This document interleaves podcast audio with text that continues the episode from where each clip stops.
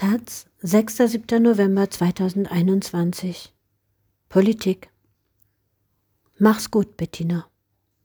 Unsere langjährige Kollegin und Freundin Bettina Gauss ist gestorben. Erinnerungen ihrer Kollegen an eine besondere Frau. Ein zweites Zuhause.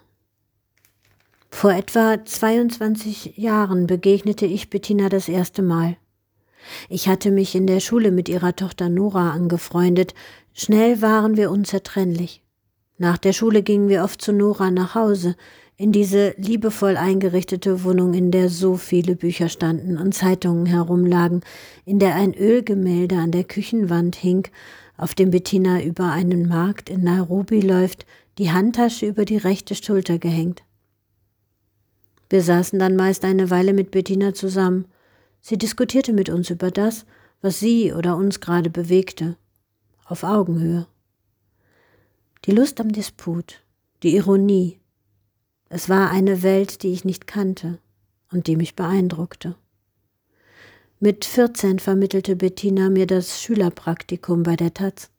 Ich hatte Zweifel an mir, an meinen Fähigkeiten. Bettina sagte mit ihrer unbestechlichen Überzeugung, Du bist doch ein politischer Mensch. Es war nur einer von vielen Momenten des Zuspruchs, der Ermunterung zu vertrauen.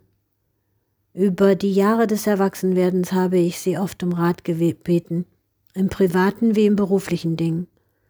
Bettina und diese Wohnung, ein zweites Zuhause, waren immer da und werden nun immer fehlen. Von Nora Belkhaus Punkt oder Komma. Der diskutiert um jedes Komma, lautet ein unfreundliches Wort unter Redakteuren über schwierige Autoren. Dabei gibt es in Wirklichkeit nur sehr wenige Journalisten, die leidenschaftlich über ein Komma diskutieren. Bettina Gauss gehörte dazu. Und mir war es eine Freude. Als ich 2007 zur Taz kam, arbeitete sie nicht mehr als Redakteurin, so dass die Rollenverteilung stets so aussah, sie Autorin, ich Redakteur. Dank der Präzision und Eleganz ihrer Texte hatte ich eigentlich nichts zu tun. Dennoch fielen mir immer einige Winzigkeiten auf. Punkt oder Komma zwischen diesen beiden Hauptsätzen, dieses oder jenes Verb, solche Sachen. In mittellangen Gesprächen konnte ich sie an einer Stelle überzeugen, an der anderen sie mich, und an der dritten fanden wir ganz dialektisch eine dritte Lösung. Andere Kollegen, hervorragende Journalisten, hätten diese Änderungen nicht mal bemerkt. Bettina aber freute sich. Sie wollte in jeder Hinsicht das Beste. Keine Winzigkeit weniger. Von Dennis Yücel Immer lustiger. Wir kamen von zwei Planeten. Sie kam vom Planeten Moral, ich vom Planeten Ironie, und deshalb hielt ich lieber einen Sicherheitsabstand zu Bettina Gauss. Sie war zu ernst und zu schwer für mich. Wenn es doch sein musste, weil der zuständige Kollege nicht da war, sprachen wir jedes Mal in zwei verschiedenen Sprachen aneinander vorbei. Weil ich aber ein Schnellmerker bin, dauerte es keine zwei Jahrzehnte, bis ich raffte, dass ich total falsch lag. Während ich immer ernster wurde, erschien mir Bettina jetzt immer lustiger. Ich habe niemand sonst kennengelernt, der beim Sprechen über Welt und Leute neben dem Erkenntnisdrang so einen unbedingten Willen zur Pointe hat und die Fähigkeit, Menschenliebe und Spottlust in diesen Pointen auf höchstem ethischen Unterhaltungsniveau zusammenzubringen. Kurzum, wir kamen gar nicht von zwei Planeten, und falls doch, dann haben wir uns in der Mitte getroffen. Von Peter Unfried Nerdige Diskussionen Der republikanische Kandidat gewinnt die Gouverneurswahlen in Virginia. Das wäre einer dieser Momente gewesen, in denen ich mich auf ein längeres Telefonat oder einen Chat mit Bettina gefreut hätte. Mit niemandem konnte man so nerdig über US-Politik diskutieren wie mit ihr. Unsere Wette auf den Wahlsieg Clinton oder Trump 2016 hatten wir privat abgeschlossen, dann aber öffentlich gemacht und die Wahlnacht über in der Taz sitzend und immer wieder auf dem Balkon rauchend auf taz.de diskutiert. Dabei war Bettina auch mir viel mehr als nur lustvolle Sparringspartnerin zum Ausprobieren möglicher Kommentarthesen. Sie war auch vertrauliche Beraterin in allen Arbeits- und Lebenslagen. Man verzieh ihr deshalb alle Schrulligkeiten wie ihre konsequente Nichtbenutzung öffentlicher Verkehrsmittel, wenn sie in ein Taxi stieg, während man selbst im Regen mit dem Fahrrad nach Hause musste ein Verkehrsmittel, auf dem man sich Bettina noch weniger hätte vorstellen können als in der U-Bahn. Bettina fehlt. Nicht mehr mit ihr reden zu können ist, wie sie womöglich formuliert hätte, in der Tat nicht akzeptabel.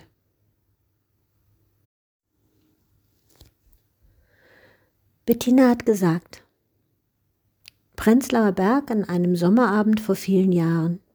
Eine Kollegin feiert ihren Abschied von der Taz. Das Café, das sie dafür gemietet hatte, ist voll. Bettina steht draußen und raucht. In der Hand ein Glas Weißwein. Um sie herum ein paar Frauen. Wir quatschen. Ich frage Bettina, und? Demnächst wieder im Presseclub? Sie lacht, ihr blechernes Lachen und sagt, klar. Ich, wie machst du das? Alles wissen, hart argumentieren, scharf kontern. Sie? Ich weiß gar nicht alles. Sieht aber nicht so aus. Na, dann musst du es eben so aussehen lassen. Wie? Ganz einfach, sagt sie, macht eine ihrer berühmten Kunstpausen, zieht an der Zigarette und sagt, nimm deine drei wichtigsten Thesen und trag sie immer wieder vor. Egal, ob du danach gefragt wirst oder nicht.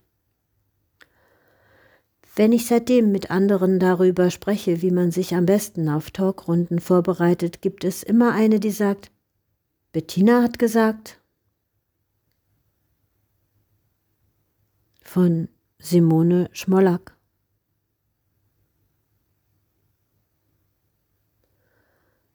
Respekt und Freundschaft.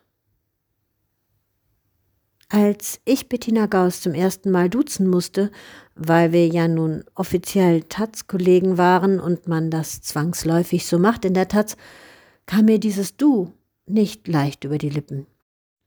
Ich hatte so großen Respekt vor ihr, dass es mir unpassend erschien. Der Respekt ist geblieben, auch als über die Jahre zunächst ein kollegiales und schließlich auch ein freundschaftliches Verhältnis entstanden ist. Gleich, ob wir zusammen Zigaretten rauchten und Weißweingläser leerten zu später Stunde oder ich am Freitagmittag ihre Kolumne Macht für die Taz am Wochenende redigierte. Ein Ritual, das ich schon vermisse, seitdem Bettina zum Spiegel gewechselt war. Mit konspirativer Hilfe der Layout-Kollegen hatte ich stets den eigentlichen Zeilenrahmen überdehnt, sodass nur noch ein minimaler Übersatz bestand über den sich Bettina dann trotzdem empörte, bevor wir uns in einem ausgiebigen redaktionellen Prozess der Kürzung zweier Zeilen widmete. Sie nahm ihre Texte ernst und damit sich selbst. Völlig zu Recht übrigens. Nein, das Du ist mir dann nicht mehr schwer gefallen. Aber jetzt fehlst du. Sehr. Von Martin Reichert.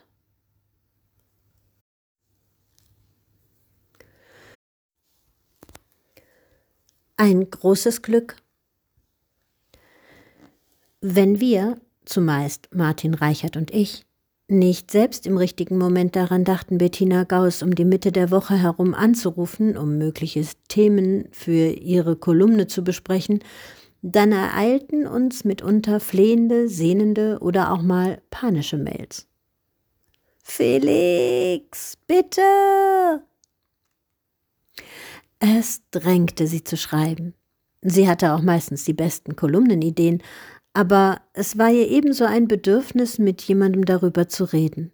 Dass ich dazugehörte, allein qua Amt als Wochenendressortleiter, war mir ein großes Glück. Alle zwei Wochen mit Bettina Gauss die Lage zu erörtern oder zuzuhören, wie sie auf aktuelle Themen und Debatten blickte, Fragen zu stellen, die sie beantwortete, das war Weltkunde, Sprachkunde, Nachhilfe in so vielem und im besten Sinne. Ich bin dankbar dafür. Und ich vermisse das. Auch das stets fröhliche Gesprächsende. Mach's gut, mein Lieber. Mach's gut, Bettina. Von Felix Zimmermann